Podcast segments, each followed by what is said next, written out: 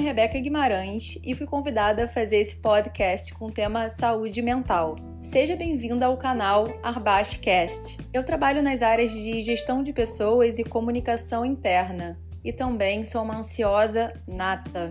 O coronavírus trouxe um cenário completamente novo e aumentou a ansiedade de todo mundo. A Covid-19 representa também uma forte ameaça à saúde mental e emocional. De acordo com a Organização Mundial de Saúde, em estudo divulgado em 2017, no Brasil mais de 18 milhões de pessoas sofrem de distúrbio de ansiedade, o que equivale a quase 10% da população. Com a Covid, essa estatística deve aumentar consideravelmente, o que é para todos nós um ponto de atenção em nível mundial. Quarentena e isolamento, uma rotina cheia de incertezas e ausência de controle. Estamos mais vulneráveis em diversos âmbitos: emocional, financeiro, profissional, em nossos relacionamentos. E isso independe da classe social, nacionalidade ou país. Devemos aceitar a nossa vulnerabilidade e não confundir com fracasso. Entender que espera não é inércia,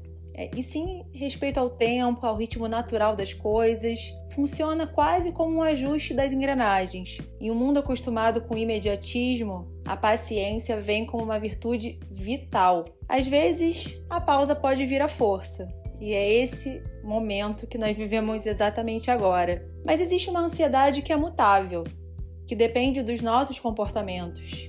E é aí que vale uma reflexão importante. O que a gente consegue mudar em um período que nos exige tantas adaptações diárias? Eu entendi que não é uma disputa por produtividade, é preciso melhorar a qualidade do trabalho, desenvolver o autoconhecimento, ter mais equilíbrio emocional, mas não produtividade, aprender e evoluir. É uma oportunidade de fazer as coisas com mais calma, com mais consciência, se questionando, se respeitando e respirando. Foco na qualidade. Entender que estar informado não é viver de notícias. Não viva a sua vida baseado na pandemia. Se mantenha informado claro, sempre, mas conheça os seus limites e compartilhe. Não se sinta sozinho. Ligue, promova encontros virtuais, abra as suas emoções com quem for confortável, fale dos seus medos, mas fale também dos sucessos, do que deu certo, do que não funcionava antes e está funcionando agora. Recrie cenários. Eu mesma tive a minha primeira experiência de aniversário online. Logo eu que sempre promovi encontros de família, amigos, acostumada com beijos e abraços, e foi uma boa experiência, foi nova e é uma ressignificação de tempo, de presença super